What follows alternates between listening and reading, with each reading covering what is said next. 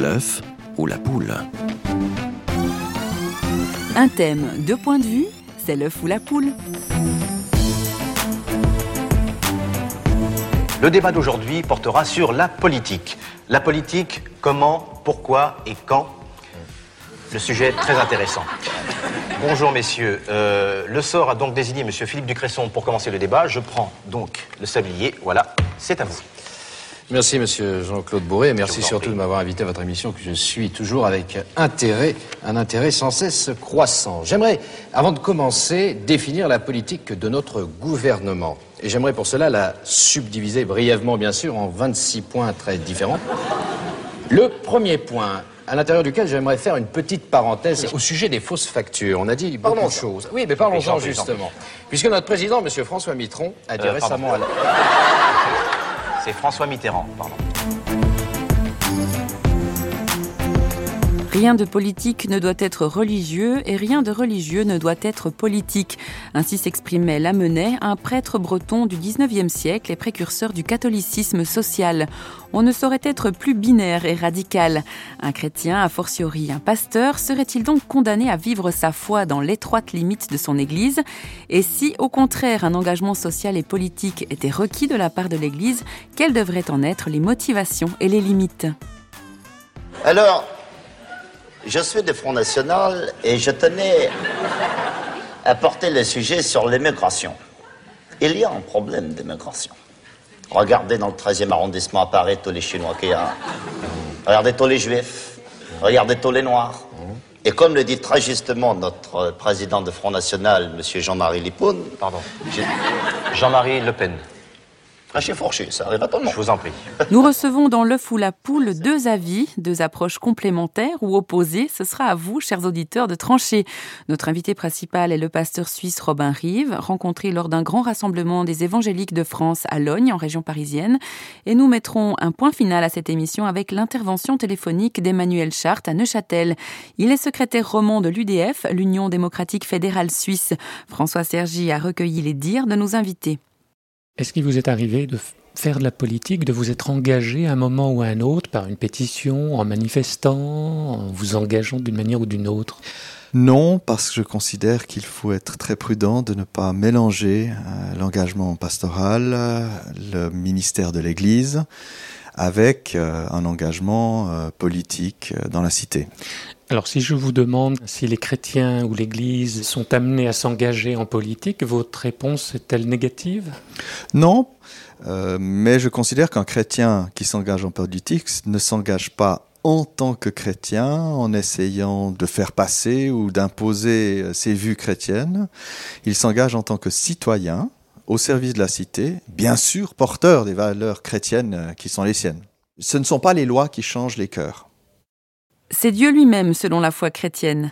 Du reste, une parole de Jésus bien connue dit ⁇ Mon royaume n'est pas de ce monde ⁇ Mais qu'entendait-il par là?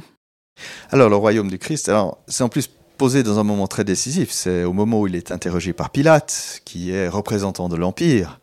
On accuse Jésus euh, de vouloir être le roi des Juifs, euh, donc d'être un séditieux qui voudrait imposer une sorte de gouvernement religieux.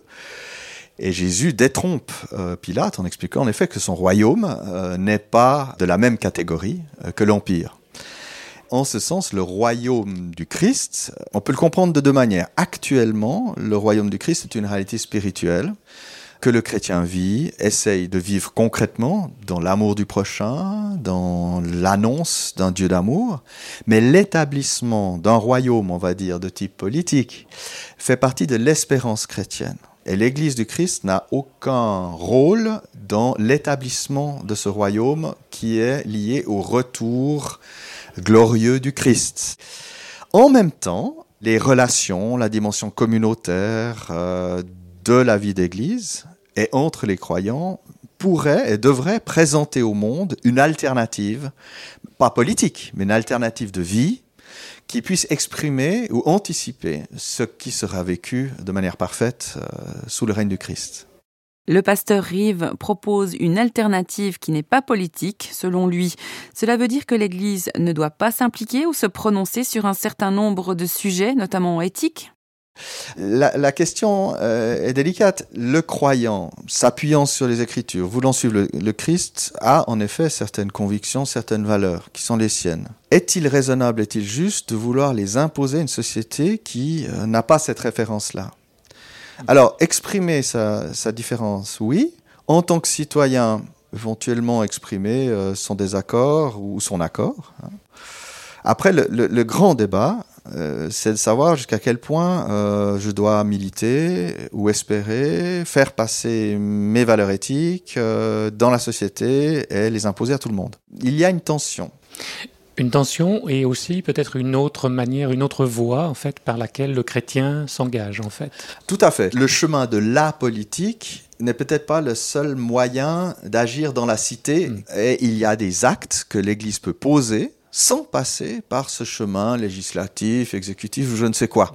Des actes d'amour, des actes d'accueil, des actes qui révèlent euh, la réalité de ce qui est cru.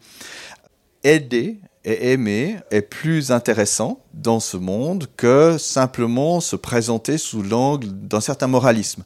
Il y a un grand problème, c'est que les chrétiens notamment les chrétiens évangéliques dont je suis un représentant parmi d'autres, euh, sont souvent perçus essentiellement sous l'angle du désaccord moral. Et les gens nous prennent pour des moralistes, alors que l'évangile est tout sauf une morale. Il n'est pas immoral, il n'est pas amoral, il y a bien sûr des valeurs, mais l'évangile est une question de relation à Dieu. Euh, je pense que c'est un gros obstacle quant à la diffusion du véritable message de l'évangile.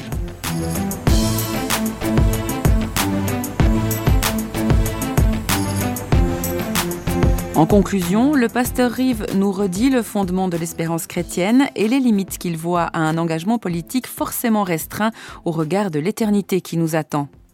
Le premier message, c'est vraiment que Dieu aime chacun et qu'il a manifesté son amour à chacun et qu'il désire entrer en relation, amener chacun à retrouver euh, ce qui a peut-être été perdu ça, c'est le message central, fondamental. Dieu est amour. Dieu est amour. Dieu est amour.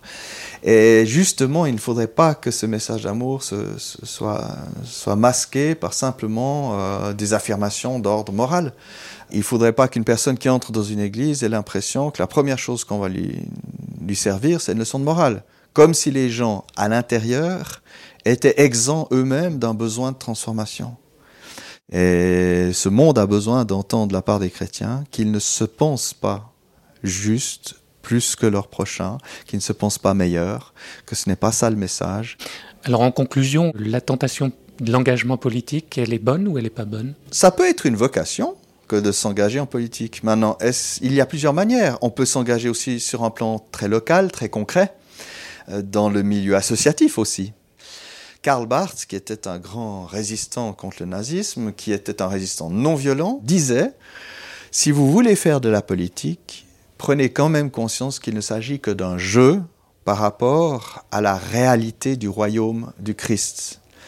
Donc tant qu'on s'engage en politique en connaissant les limites de l'exercice, je pense que là, alors il n'y a pas de problème à, à s'engager de manière politique. Merci. Merci.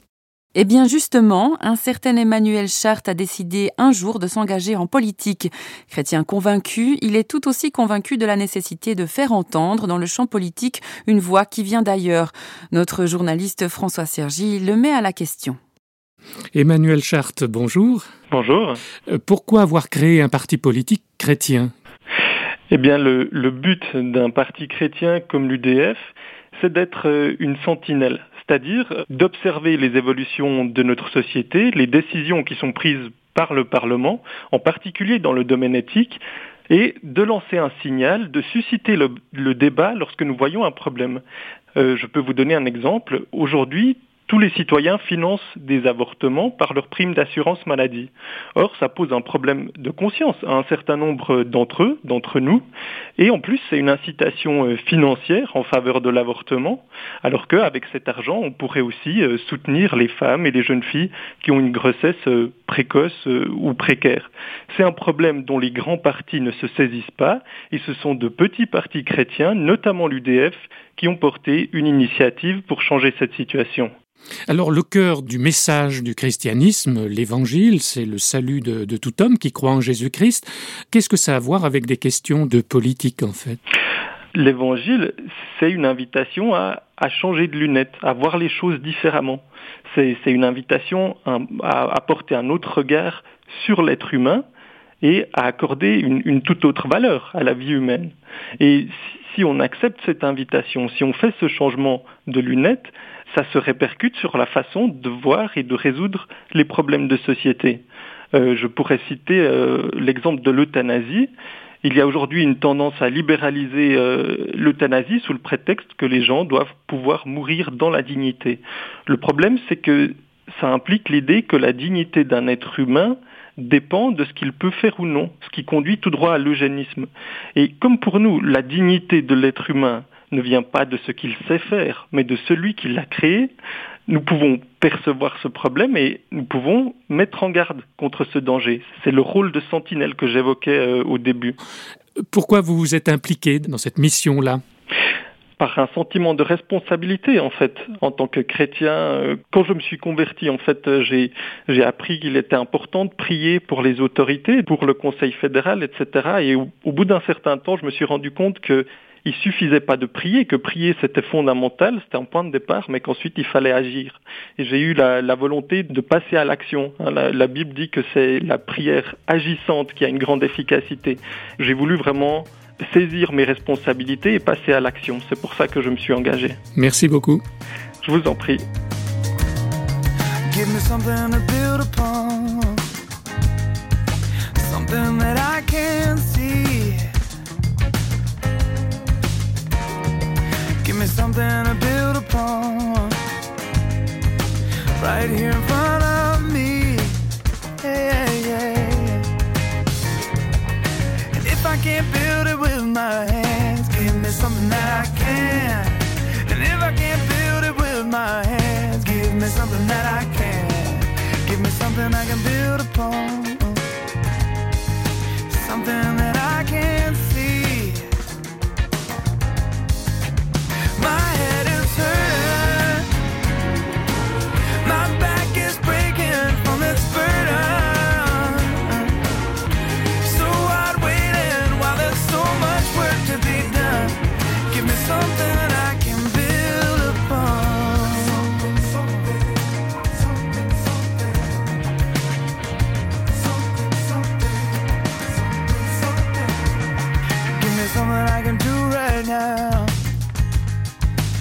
Something that I can't change.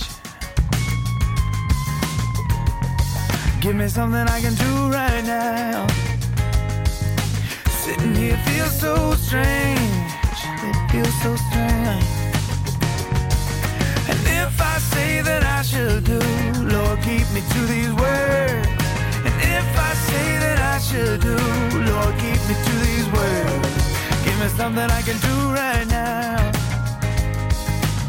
Something